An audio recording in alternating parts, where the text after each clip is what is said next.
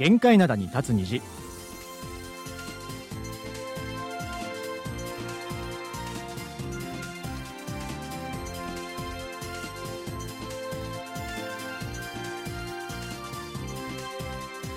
リスナーの皆さん、あにゃがせよ。木曜日の限界灘に立つ虹、金虹トマンドジリンのトム、イジンヒョンです。ジェリー武田博光ですさて、はいえー、2週間ぶりの、あ、2週間ぶりじゃない。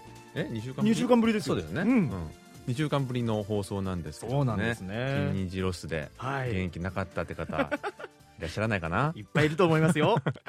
で、あの、なぜこの1週間お休みになったかと言いますと、はい。あの、ディレクターのクヘイン PD が、はい。新型コロナに感染をそうなんですしてしまっねて、はい。であのひまわりさんあの移動されたじゃないですか、うん。今あの国際放送部長になられたので、うん。まあ、今ディレクターが一人しかいないという状態でまあ、コロナに感染してしまうとこのような事態になってしまうとうん。いうことでね、そうなんです。あのすみませんその辺はねあのご了承のほどよろしくお願いしますと、はい。ねいうことなんですけども、うん。まあでも皆さんもねあの本当また増えてるなんていうふうに聞きますからね。そうそうそう。ねお気をつけになっていただいてですね。そうですよね。うん。うん。はい。もうそろそろでもほら韓国は旧正月とそういうことですよね。はい、うん。まあ、あの他の曜日でも話題出てたと思うんですけども、はい。えー今度の日曜日が、うん。えー旧暦1月1日ということで、土曜日から、えー旧正月の連休、えーソルですね、うん。ソルラルとも言いますけども、はい。ソルになります。これ前も重なってたよね。そうそうそう、ね普通の正月 旧正月じゃなくてしし新暦の方のね正月も重なってたので。あの1日ずつずれるからね曜日ね。そうよね。ん、大体あのここ数年はそういう感じになっちゃうんでしょうね。だからまあ連休と週末がこう重なってしまうので、まあ、うん。今回もまあ短い連休になってしまうのかななんていう。4日ですねね。思いますけど、でも今回はあれでしょ？3年ぶりの行動制限のない旧正月ということなので、うん、ほらあのコロナ禍の間は結構時期ずらして奥さんの実家とか行ってなかったっけ、そうですね。そういうこともしましたね。今回は？今回はあのバチバチのあのソルに、うん。えーチョンジュの方に行ってきます。あよかったねでもね、うん。ちゃんと行けるんだからね。そう、ん。ただねさっきも言ったけども月曜日まだ連休中の月曜日がうん。なんかマイナス17度とかなんですよ。はあすごいね。月カートもう完全に寝正月みたいな。そうそうそう。だからまあねそう外出はちょっと無理だなみたいな。そうだよね。赤ちゃんとかもいるしさうん。大変だなと思うんですけどうもん。ジェリーさんどうですか？何か予定あるんですか？いや僕のねあの僕は毎年この旧正月はゆっくりしてるんですけど。なんかねあの日本人のみんなで集まるみたいな話よくしてましたけど。もうそれもね結構済ましたので。うん。あのー結構周りも今回はみね一緒のように結構合わせて帰る人が多いので、まあ、静かな感じになりそうなのでまあ僕はもう本当に仕事したり作業したりとかしてるんじゃないかなってまた同じようなこと言ってるけどね。本当に。そんな感じになりそうですね。なるほど。うん。まあ、あのここ数ヶ月あれですね。お互いこう日韓で旅行客すごい増えてるみたいですけども、はい。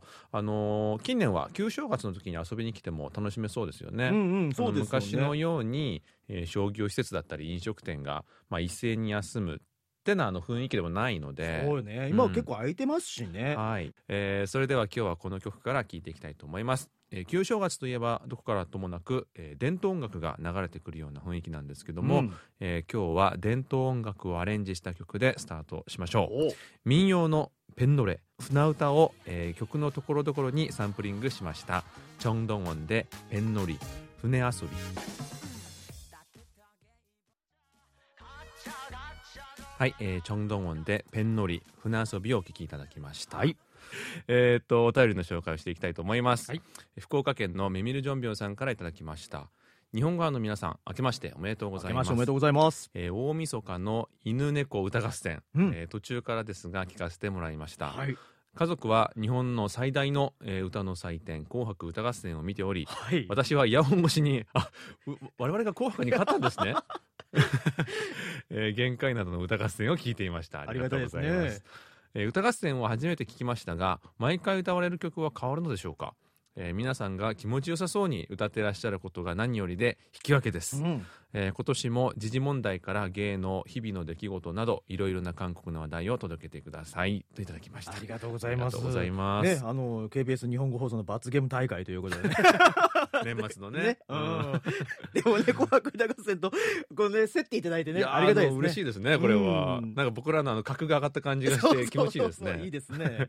うん。あの歌う曲なんですけども、はい。あれはあの毎回それぞれが決めてるんですね、うん。うん。えー、とちなみになんかあのいろいろ選ぶ理由とかあるらしいんですけども、はいはいはい。えーキム・ボエさんと中枝さんのコンビはうん。短いから。あ、いいじゃん。と いう理由でもう完全に罰ゲームになってるじゃないですか。短いからってね、うん。僕らもそうしようか、今度からね。ね。うん。えー今年もねあのいろんなお話を届けてくださいとおっしゃってましたけども、あの面白い話題をたくさん伝えていきたいと思っていますので,、ねはいね。えーぜひお待ちしています。はい、えー続きまして秋田県のラジオネームタワリンコさんからいただきました。金日の皆さん日本語放送の皆さん新年明けましておめでとうございます。ありがとうございます。今回は私が見た初夢の話をメールします。おどこの国の空港なのか分かりませんが夢の中で私は搭乗チケットとパスポートのチェックを終えスーツケースを預け通路を進もうとしていました。うん、通路は広く人はまばら。通路の右側にハングルが書かれた本屋が見え近寄ると店頭に古びた感じの本が陳列されてありました。何が書いてあるかは分かりませんでしたが「ぶ」北ですね。または「ぼ」まあ幸福の服ですね、うん。というハングルが印象に残りました。はいはい。通路をさらに歩くと左側に日本のお祭りの露店のようなものがありパンダの着ぐるみを着た2人組が大判焼きを作って売っていました。そのまま通り過ぎようとするとパンダに肩を触られて呼び止められお金を払ってないのに大判焼きを紙に包まない状態で1個くれました。ほ私が大判焼きを持ってそのまま空港の通路を歩いていたわけですがなんだか気になって後ろを振り向くと着ぐるみのパンダの頭を外した武田さんらしき人がいました。はい。えもう一人の着ぐるみパンダは黙々と大判焼きを作っていました。ジンヒョンさんかもしれません。うなるほど。そして通路を歩き右折するあたりで目が覚めました。不思議な初夢でした。私の夢の中にはこれまでアルファベットや中国語の漢字が出てきたことがありますすべて意味不明なフレーズですが今回も微妙に意味不明でした2023年が皆様にとって良い年になりますようお祈り申し上げますといただきましたありがとうございます。ありがとうございま。すねえあの僕らも出していただいてしかもパンダこれなんか中国っぽいですしハングルが出て確かにね。で大判焼き日本っていう東アジアが全 部でもあの振り返ったら、うん武田さんは頭の部分外して見てたんでしょ、はいはいちょっと触らないでよ。え何何？僕だけあの黙々と焼いてるじゃないいやですか。俺配ってたんだよ。多分。なんで僕ばっかやらせんのよ。うん露店という免税店だよねこれ。多分ねもう出てるからね。ねえ。いやだからもう二人でねこう大判焼きを配ってるっていう。何なんでしょうね。ねなんかでも。専門の人に占ってほしいですねこれね。ねですよね。ただなんか聞いてる感じはなんか悪い感じはしませんけれどもね、うん。うん縁起が良さそうな気もしますしね。そう。タワリンコさんはほら占い師されてたって言ったじゃないですか。そうそう。夢の解釈なんかはされないんですかね。ねえもしねあのされたとかなんたらまた教えていただきたいですよね。そうですよね。僕出てますからね。完全に顔出てますからね。あの韓国って、うん初夢ってそこまでなんかあのあんまり話題に出ないっていうか、ねうんうんうん。そんなにあの重要とされてないというか。まあもちろんあのそういう夢の解釈とかよくするんですよね、はいはいはいはいはいなんか爪が抜けたゆ夢はどうだとかえ？歯が抜けたらどうだとかなんかありますね。歯が抜けたらな誰かが亡くなるとか近しい人が亡くなるとかなんかそういうのをよくやるんですけども、はいはいはいはい。まあ、どどうなんでしょうね。これはちょっと韓国式でも解釈は難しそうですよねですよパねンパンダと大判焼きってねなんかあとまた大判焼きで僕初めて読んだ気がします。あ本当に？うん。僕のだって地域では五座候って言いますから。あそっか。これ全然違うんだ。そうこれ地域によって違うでしょ？これ今川焼きですよね。だから今川焼きは俺言ったことないんだって。えで今川焼きがあれでしょ？標準語でしょ？と標準語っていうか東京の方じゃないですか。そうなの？名古屋は大判焼きだけどね。あそうなの、うん。じゃあ一緒じゃん。そうそうそうでもあ秋田ですよねタワリンコさんうん。うん。なこれ地域どうどういう関係になってるのかちすょっとわかんないですけども。かそれも調べてみたいね。あの夢とね、はい。この大判焼きの謎についてご存知の方はぜひお便りお願いします。そうですね。はい。はい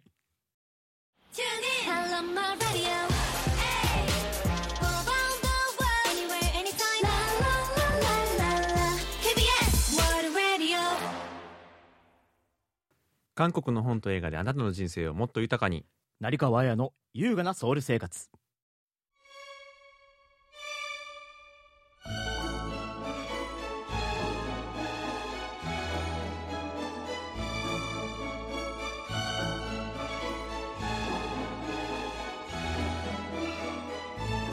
はい、えーこのコーナーでは元朝日新聞記者で現在映画ライターとして活躍する成川彩さんに韓国の本と映画について紹介解説していただきます、はい。早川さんこんにちはこんにちこんにちは。おめでとうございますおめでとうございます。そうですよ。ねそえ韓国には帰ってこられてそうなんです。あの年末年始また日本で過ごして、うんえー昨日韓国に戻ってきたんですけども早速晩ご飯にサムギョプサルを食べました。う美味しかったですね食べたくて食べたくて。日本の観光客みたいなね 1ヶ月我慢しました。そうですはいね。で、あの今回が、えースタジオでは今年初めてなんですけども、うんうんはい、えー今年最初にご紹介する本はキムフンのハルピンです。あーハルビン。はい。はい。えー去年のベストセラーの一冊として、えーはい。年末の振り返りでも、えーお話ししてたんですけども、伊藤博文を暗殺した安順軍、えー、と日本で安重婚とも言うんですけども、を描いた小説です。うん。でハルビンっていうのは、えー伊藤博文が暗殺された場所で、えー1909年満州のハルビン駅で撃たれて、えー殺されたとうん。いうことなんですよね。であの韓国では年末に「英雄ヨンウン」という映画も公開されてこれもアン・ジュン君を描いた映画。うんはい。うん、でまあもともとはミュージカルとしてとても有名な作品なんですけども、えーそれがミュージカル映画として公開されて話題になりました、うん。ね、あの私、えー今年は「ハルピン」という映画も公開されるみたいなんですよね、おうん。なるほど。でこのアン・ジュン軍役はヒョンビンが演じるということえで、ーなるほど。イケメンアンジュン君。そうそう、ね。あの漏れなく私出演しております。えあそうなんですか？あ知らなかった。あそうなんですね、はい漏れなく出演してます。あそうかその可能性はありますよね。あのあのヒョンビンさんにもお会いしてきました。あさっきあの収録前にちょっと話したんですけども、結構面白い役だったって面白いうえーそうなんですか？話になってね、それはまだ言えない感じです言えないと思うのでもね。あ のそうなんですね。ヒョンビンさんかっこよかったですね。あ だから日本でもねそうですよね、はい公開されるでしょうねこれはね。ね、ね。あのハンさんっていうイスンシンのハンさんも日本で、あのもうすぐ公開なんですよ。ああなるほど、なのでまあこれも日本でやるんじゃないかなっていう気が、うんうん。するんですけども。でもねあのうん。内容が内容なだけにちょっと微妙ってのはありますよね。なんであ、あの同じタイトルなんですけども、はい。キム・フンのハルピンが原作というわけではないみたいなんですね、うん。映画はね。で、まあ、なぜか本当に昨年からアンジュン軍を描いた作品が相次いで誕生していると。本当そうですよね。いうことで、なんか記念の年なのかなと思ったらそうでもないみたいなんですよね。不思議。ですよね。こうやって重なることで結構多いので。そうなんですね。たまたまなんですよね、多分ね。で、まあ私もちょっと気になって読んでみました。はいまあキムフンといえばもう韓国では人気の歴史小説家なので、まああのこのコーナーでは福さん、黒山とか福さんを紹介したこともあるんですけども、はい。まあ今回はアンジュングが主人公ということで、うん。まあ日本の人にとっては暗殺者のイメージが強いのかもしれないんですけども、うん。あの植民地支配を受けた側の韓国ではやっぱりアンジュン軍はそれこそ英雄とうん。いうことですよでね。まあ、実話が元になってはいるんですけどもあくまで小説なので、まあ、今回は歴史的事実がどうかというのはちょっと別にして小説の中の話をしたいなと思います。はいあの小説の中ではあ暗殺を成功させた英雄というところに焦点を当てているというよりも、うん人間安順軍を描いている感じで、うんなので結構内面が出てくるんですよね。はいはいで、まあ、安順軍には妻と3人の子供もいて、まあ、暗殺によって家族が受ける影響を考えるとやっぱり暗殺に、ね、あの 踏み切るのはうん難しいという、そういう葛藤なんかも見えてきたりとかして、はいでまあ、暗殺者と聞いて思い描くような血気盛んなそういうイメージではなくて、まあ、深く考えて行動するなんか思慮深いに人物のように描かれていました。うんうん。でまあ、なんで暗殺をしたかということなんですけども、まあ、あの腹いせとかそういうことではなくて、えー目的はその伊藤の死にあったというよりは、はい。えー伊藤を撃つことで植民地支配に抗うための言葉を伝えられるというふうに考えたみたいで、うん。まあ、暗殺なくして自分の言葉に耳をか傾ける人はいないけども暗殺によって世界が耳を傾けてくれるというふうに、えー考えたみたいです。であの小説の中ではねあの伊藤博文っていう言葉は出てこなくて伊藤伊藤って出てくるんですよ。なのでまあ、まあ、誰もが伊藤博文と思うんですけども、うん。一応小説なので伊藤と定義してました。でやっぱあの安順軍っていうと我々その暗殺をやっぱりイメージしてしまいますけども、うん。その暗殺のね裏側にある家族の話とか、うんそね。そこまでどどういう心理があったのかみたいなことを描いてるってことですね、うん。なかなか考えないことですよね。ねそうですよね。だから先ほどあのこれが原作ではないとは言ってましたけど、うん。実は僕出演してるシーンでアン・ジューコンが家族のこと話すシーンが。あああそうなんですね。だ。からあ結構聞いててあれ？と思いながら僕今聞いてたああれんですけど。原作なんですか？なんかねねニュース見たらよく分かんなくて。関係者の方にちょっと。分かるわけない。じゃんまあでも同じ人を描いてるのでねそう。まあまあそうですよね。だから結構その家族でのこの葛藤みたいなものが結構僕が出演させていただいたシーンにはあったので、うん。うん。当然そうだろうな。実際はそうだったんだろうなとは思いますよね、まあ人間ですからね一人のね。そうですよね。うんでおっしゃったようにそのどういうことを考えていたかみたいなことが主に書かれているっておっしゃってたんですけども、うんうんうん。それを読んで成川さんはどう感じられました、うん。なんか自分の持っていたイメージとかと違ったとか。そうですね。なんかどっちかというとおとなしい人ってういう、あの本を読んでイメージん、は、うん、なんかるほどね。そういう、あーなんか闘志に燃えた若若者っていうイメージだったのが、はい。あー結構なんか 静かに考えて、確確かに韓国からしても、まあ、英雄と言われるようなうん。ものすごい行動を取った人だし、うん。日本からしても、まあ、いわゆる日本側としたらテロリストじゃないですか、うまあ、やっぱ過激な人っていうイメージがあると思うんだけども、ん実際は描かれている内容ではそうではない、そうなんかいろんな人にいろんなこと聞かれてもなかなか答えないようななんか、うん心の中でいろいろ語ってるっていう、うんなるほど。そういう人でした。はい。はいであのもう一つ鉄道の駅が暗殺場所になってるんですけども、はい。鉄道っていうのはそれこそ植民地支配の象徴的な場所でで、まあ、伊藤が鉄道が好きだというのも暗殺場所に選ばれた理由ということで小説の中で述べられてるんですね。うん、でなんかそういうのってなんか演出暗殺を演出してるみたいな感じがして、あとても映画的だなと思いました。そうですね。あれ？うん。原作なのかな？そうなんですかね。なんかそういうねステージも選んだっていうか。はいはい。うん、そういうことだったみたいなんですけども、はい。でまあ、私実はあの去年韓国のテレビ番組で「えっと、ポルゴボスンセゲサ」という歴史番組があって、はい。えー3回ほど出演したんですけども、えー。そのうち1回が伊藤博文がテーマだったんですよ。えーなるほど。うんでまあ伊藤博文についてちょっとき勉強する機会があったんですけども、はいまあ、日本では近代化といえば伊藤博文というぐらい、まあ、明治時代の中心人物で、まあ、多分その近代化を隣の国でもやろうとしたんだろうなと思うんですよね。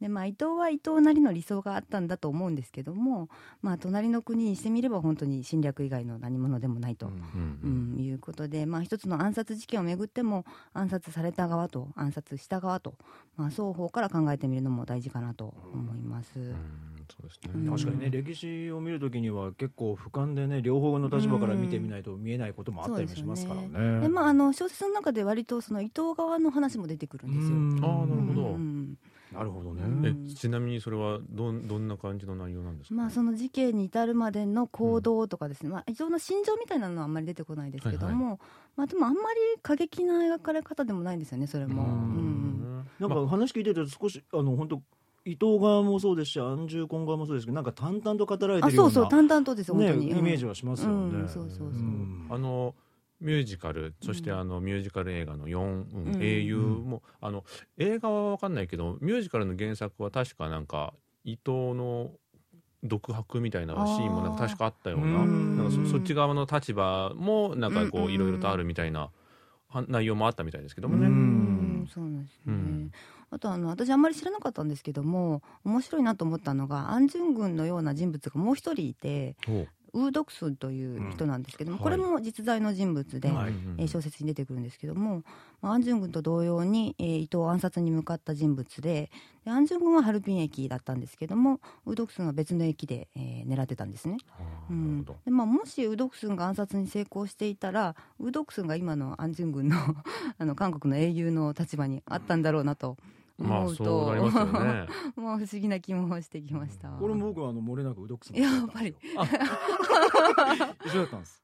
会いました？ドクスンさん。あ。ウドックスさんありましたね。あーそうなんですね。アンジュコさんとウドックスさんが同じ場所にいるシーンだったんで。ああなるほど。うん、だから今話聞いててああなるほど。だからつながる部分もありましたけどね。ウドックスンは韓国で知られてるんですか？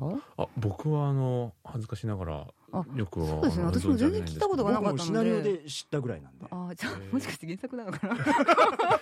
ちなみにあのウドクさんさんはこれ誰が演じてるとかって言っていいんですかね？もう。多分公開されてると思うんですが、うんパク・チョンミンさんがあおおすごい。はいなんかドンジュンの ソンモンギュンみたいな。かぶ ってきますね。40以来だったんでね僕もね、うんあそうかそうかはいへえなるほどそうなんですね。はい。であのまあ、本当に安順君以外にもさまざまな人物の立場から暗殺事件の前後が描かれていて、うん。でまあ、例えば当時の大韓帝国のスンジョン皇帝の立場からすると伊藤を朝鮮人が暗殺したというのは非常に複雑なことなんですよね。なりますよね。そうでね。うん。でまあ、民族の代表として暗殺してくれたっていうのもあるかもしれないけども、政治的な関係でいうと、まあ、緊張関係は高まるわけで,、でまあ、結局翌1910年に韓国併合日本が大韓帝国を統治下に置くというふうになっていくんですよね。でまあ、小説なので全てをこれが歴史と思って読むことはできないんですけども、うん。ね。まあ、いろんな立場から見てみるという体験自体が、まあ、小説ならではだなと感じました。うん。まあ、い歴史的ヒーローをヒーローとして描かずに等身大の人間として描くことで、うん。その時代に自分が生きてたらどうかなというふうに想像してみるような機会にもなったんですけども、でもまあよく考えるとなんか戦争が身近に感じられる昨今ではい。なんとなくこれ本当に過去のただのは過去のことなのかなっていう気もしてきました。ううん。ん、なんかその1909年前後のその混乱の時代がはい。また100年以上経て繰り返されてるなというような気もして、まあ、だからこそこうやってまた作品として生まれてきて共感を生んでるのかなと思いました。うんまあ、2023年少しでも世界が平和になることを願いつつ、えー作品を通して過去を振り返ることもまた平和への一歩につながるのではという思いを込めて紹介しました。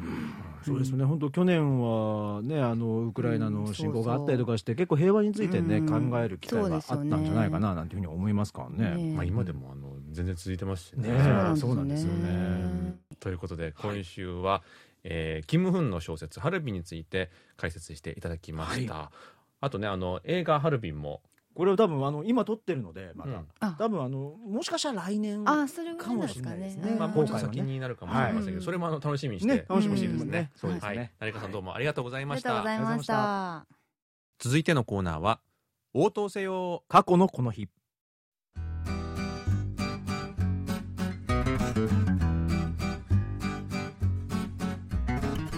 このコーナーは過去の今日に韓国でどんなことがあったのかをご紹介します。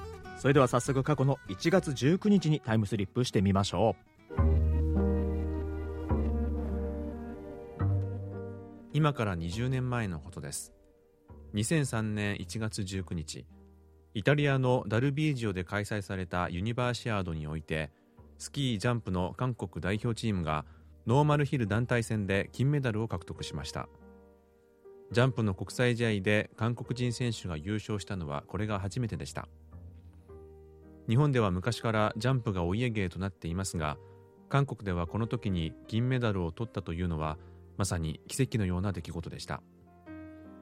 何しろ韓国人選手が初めてジャンプに挑戦するようになったのは1991年のこと。当時は国際規格に合うジャンプ台が国内になくて臨時で作った高さ15メートルの仮設ジャンプ台で練習をしていました。そして1996年チョンラブクトのムジュ郡に韓国で初めて国際規格のジャンプ台ができたもののスプリンクラーがついていなくて夏に練習するには不向きな施設だったということです。さらに競技の裾野が広がらないという点も韓国のジャンプ界では大きな問題でした。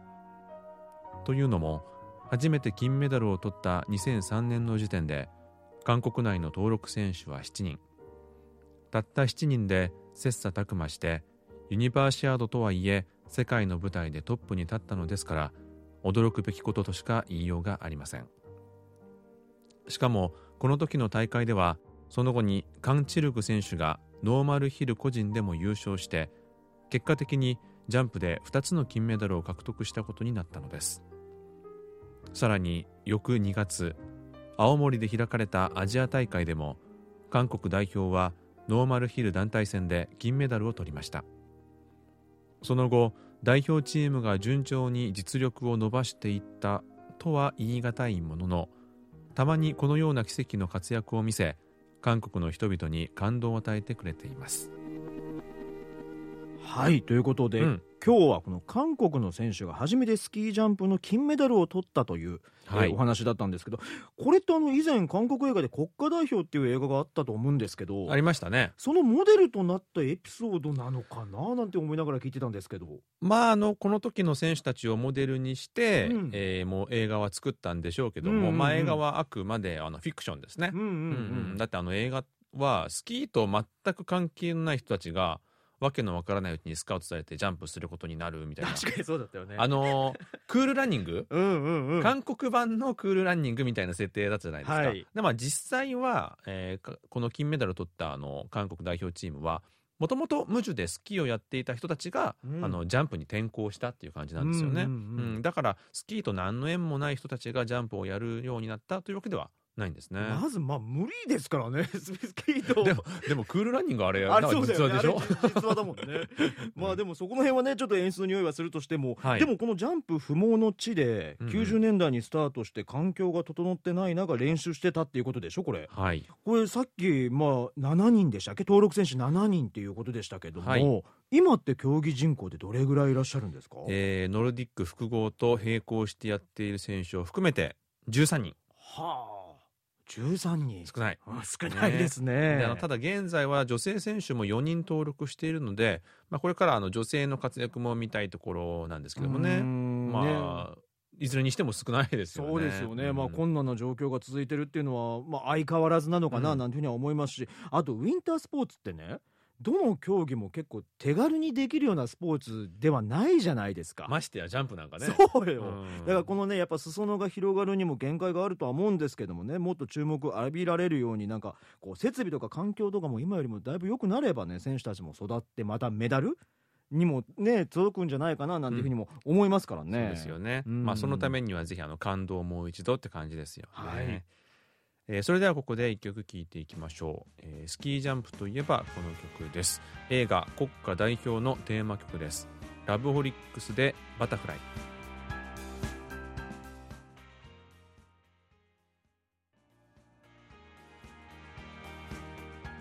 はい、えーラブホリックスでバタフライでした、はい。えーお便りももうちょっと読んでみましょうか。はいでは紹介していきたいと思います、えー豊田京子さんからいただきました日本語版の皆さんこんにちこはんにちは。ジェリーさんと年代が近いこともありうん。昨年の放送でのピッピポケベルの話が私もとても懐かしかったです、はいはい。私は高校3年生の冬休みをプサンの友人宅で過ごしました。その時にピッピはみんな持っていたし放送の中で出てきた数字は本当によく使っていました。その鍵を引きずり大人になっても4桁の数字を暗証番号にするときは1004これあのチョンサーですよね。はい。なのであの天使という意味になるんですけどそれをよく使っていましたということなんですけど。懐かしい。ねこんなところで暗証番号言っちゃって大丈夫？なんですかね。ねえ。うん、なるほど。あのーあれですよね。去年のこの過去のこの日のあのそうですね。コーナーで、はい。あのポケベルの話話題が出たんですよね。そうなんですよ、うん、そこでなんかあのこんな番号で自分を知らせるみたいな。うん。えー486が「サラン愛してる」の意味だったとかね。もうすごいよくわからない並びもありましたからね。そうそうそうそうそう。でまだ続きがありましてですね、はい。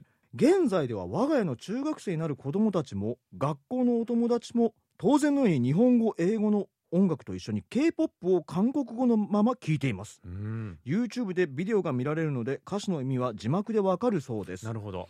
そんな子供たちが昨年は WS501 というグループの「イェインマンドリギ恋人作り」という曲をよく聴いていました。えこれだいぶ前の曲じゃない、うん。うん。どうやらインドネシアの方の SNS でアップされたカバー曲が流行っていたようです。インドネシア経由なんですね。すごいですね、うん軽々と国境を越えていく音楽とネットの力と速さ恐るべしです。はい。その後 HOT のキャンディーを聴いていました。それも NCT ドリームがカバーした曲のダンスチャレンジを SNS で見てから聴いていたようです。うん歌も踊りも25年前にマスターしている母がお手本を見せてあげました。そうなんですか？え自分の中学高校時代に大好きだった曲を同じくらいの年齢になった子供たちがカバー曲で楽しんでいる様子が母はとても嬉しいです。今年もラジカンを楽しみにしています。皆さんご自愛くださいといただきました。ありがとうございます。ありがとうございます。微笑ましいですね。ですね。あそっか高3とかでもう韓国にもいらっしゃってるぐらいだから、うん。あでもこのどういうあれで来られたのかっていうのもちょっと気になりますけどね。ね。お友達との関係とかね。なかなか僕が高校生の時とかに韓国に行くなんてことなかったからな。でちょちょっとスマ、えーとこちらで過ごされたんですよね。ねえ、うん。結構長い間なんか見て、ね見る感じ長い間いらっしゃったのかななんていうふうには思いますけど。こちらの方も気になりますけども、うん。確かに HOT は僕ら世代とかは、まあ、うんもうほぼ全員踊り方知ってんじゃないかぐらい大ヒット曲でしたからね。でもそうでですよね、うん。だからこの豊田さんぜひこれあの映像付きとかで年末の歌謡コンクール 本当そうよね。ねねぜひ送送っていただければね。あのお子さんたちと一緒にね。そうね。これも優勝ですよ。いやでもね ほら音楽って個人のこの時代切り取ってくれるもんだって僕うん。うん勝手に思ってるんですけど、あはいはい、それをね同じ音楽でねうん。またこ時代を超えてまたこうやってこう切り取ってくれてるっていうかしかも自分の子供だったりとかすると、はいはいはい。いや話聞いててすごい話だなって思ってたんですけどね。すごい胸が熱くなりますよね。そうですよね。いい話ですよね。最近なんかあの復刻ブームとかもあってうん。やっぱそういう時代を超えて盛り上がっているコンテンツとか曲みたいなものがはい。結構多いような気しますね、うん、うん。そうですね。まあ、ぜひね、あの、あの、お待ちしております。映像付きでね。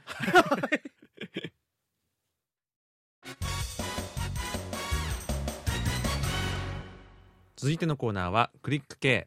中井田しおりさんがインターネットで注目の話題を紹介してくれます、はい。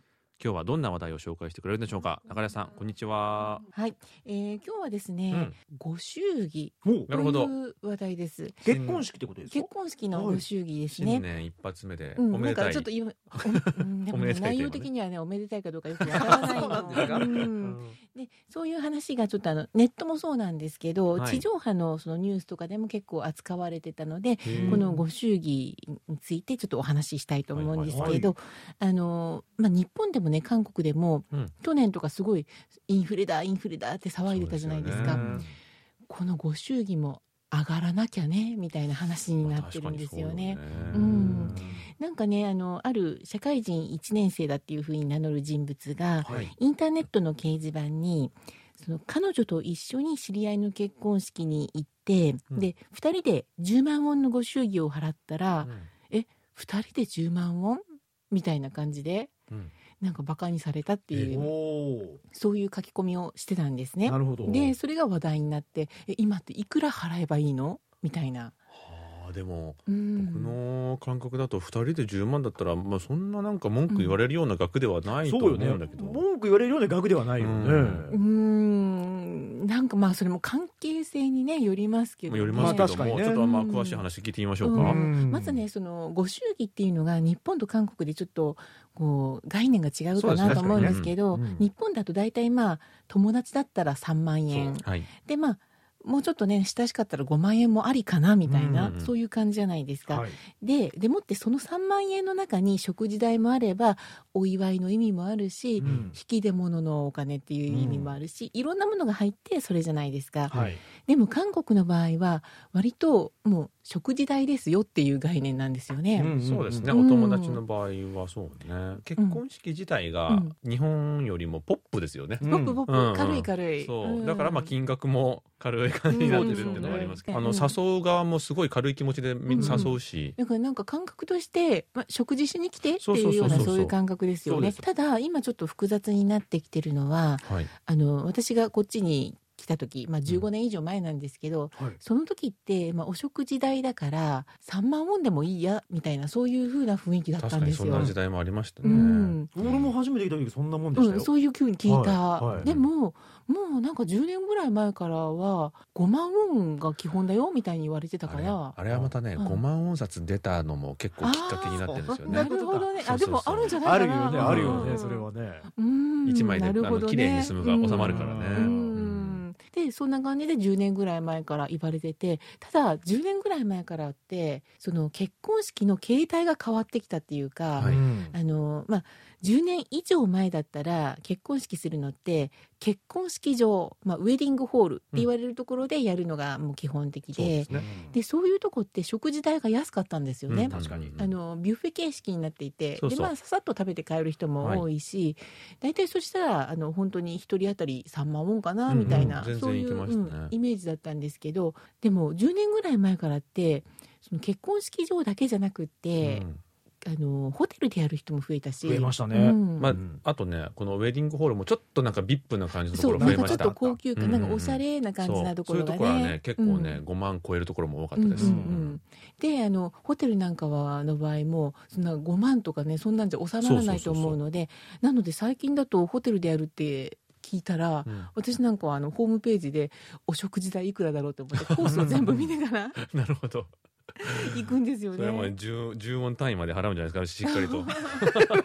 ちょうど食事ど代れが出てくるかわからないから そこから考えなきゃいけないんですけどどねうんうんうん。どのコースが出てくるのかね、まあ、とにかく多様化していくら出せばいいかわからなくなったっていうのがあるんですよね。本当難しい。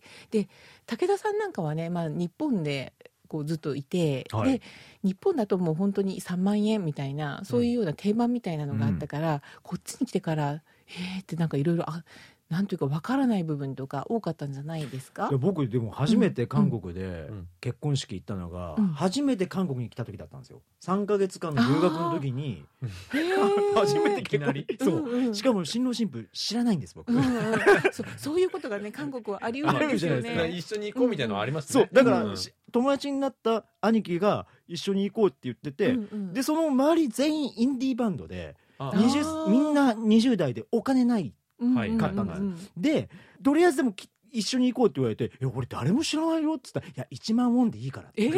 なんか本当にそれこそ食事なの、えー。食事しに行く予定うんみたいな感じで、うんうん1万ウォン出してればだ大丈夫だからみたいなこと言って「うんえ1万ウォンでいいの？それい行かない方がよくない?」って逆にねっていうふうになったのがすごい覚えてて、うん。あ全然日本と感覚が違うんだなっていう。違うそれは本当に。違うっていうのはすごいありましたね、一番最初の結婚式からもうそれでしたんで、うん。ポップな感じ、うん。ねえだからなんかあのあ本当にそういう軽い感じなんだなっていうのが伝わってくるし、うん。で行ったら実際に日本のそのコースで出てくるようなのと違うケースが多いじゃないですか、うん。そのビュッフェなんかは本当にその最初に式っていうかセレモニーを、まあ、15分から30分ぐらい見て、うんはい。で食事会場に移ってそこでガーッと食べるみたいな。そうん。うんだから明らかに日本ほどお金かかってないだろうなみたいな感じがするから、うん安くてもいいのかなみたいなそう。いう概念だったんですけど、はい。まあ、とりあえず物の値段も上がってるし今どうなんだろうみたいな感じで、で結婚情報会社が、はい。はいえー20代から30代の男女300人を対象に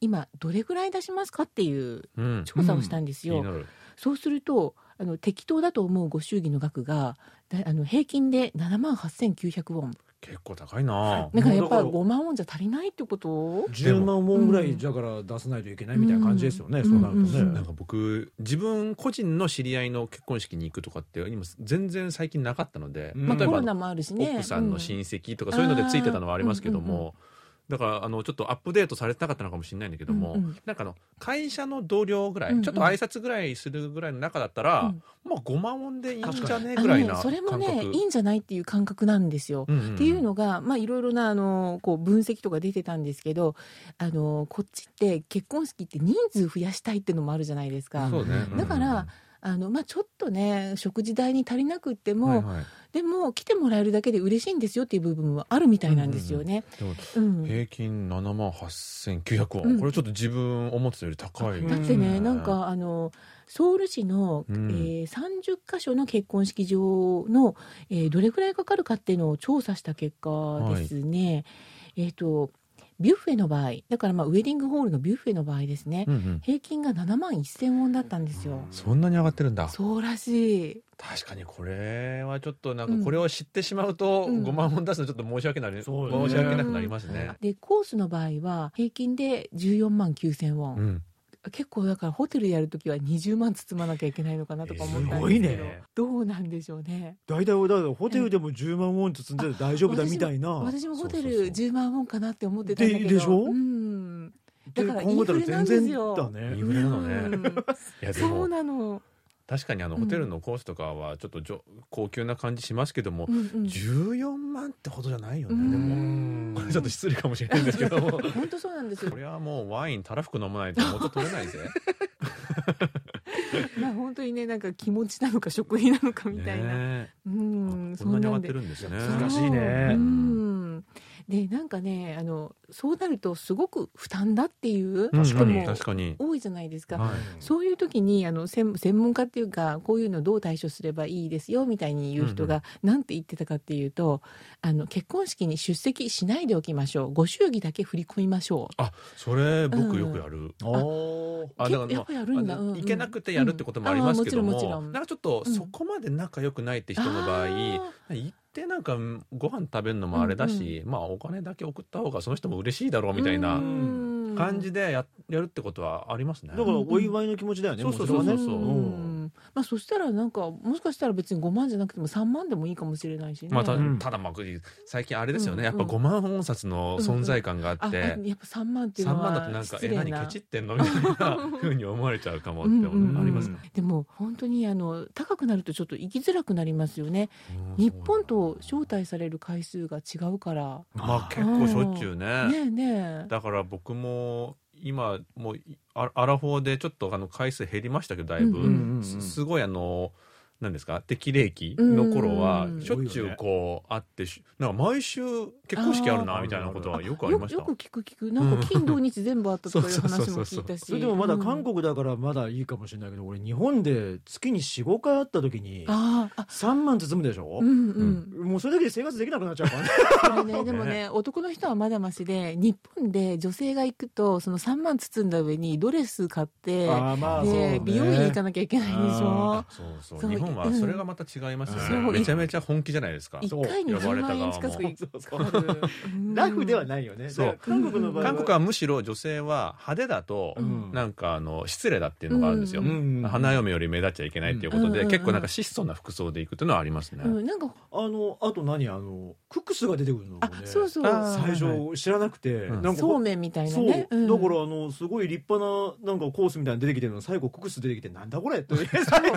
最初思ったんですけど。ホテルのなんかコース料理でも最後にクックスが出てくるもんね。あでもこれ縁起がいいって後から聞いてあなるほどなと思って、ねなんだこれって。そうそういやだってなんか普通にあホテルでこうやってなんで出してくれてるのに、うん。うん最後ククス出てきて なんだこれって思ったよ俺。いや、思うけど、聞いたら聞いたで、あ、こういうのもなんか情緒があっていいな、みたいに思いますよね。韓国っぽいんだろうなと思いながらね、ということでねあのいろいろと結婚式について語ってきましたけども、はい。うんどうですか？あのご自分のご結婚とかは？ないよね、あのあまりなくてちょっと寂しいようなので、うん。ちょっと結婚して呼んであげてくだあ招待してくださいよ。で結婚式に、うん、しかしこのスタジオの中でなんかいい年した3人のうち2人が結婚してないいや本当だよね あの近いうちにね、あの話があるといいんですけど。ご祝儀いっぱい包んでね。ねたくさん包みますんで。はい。はい。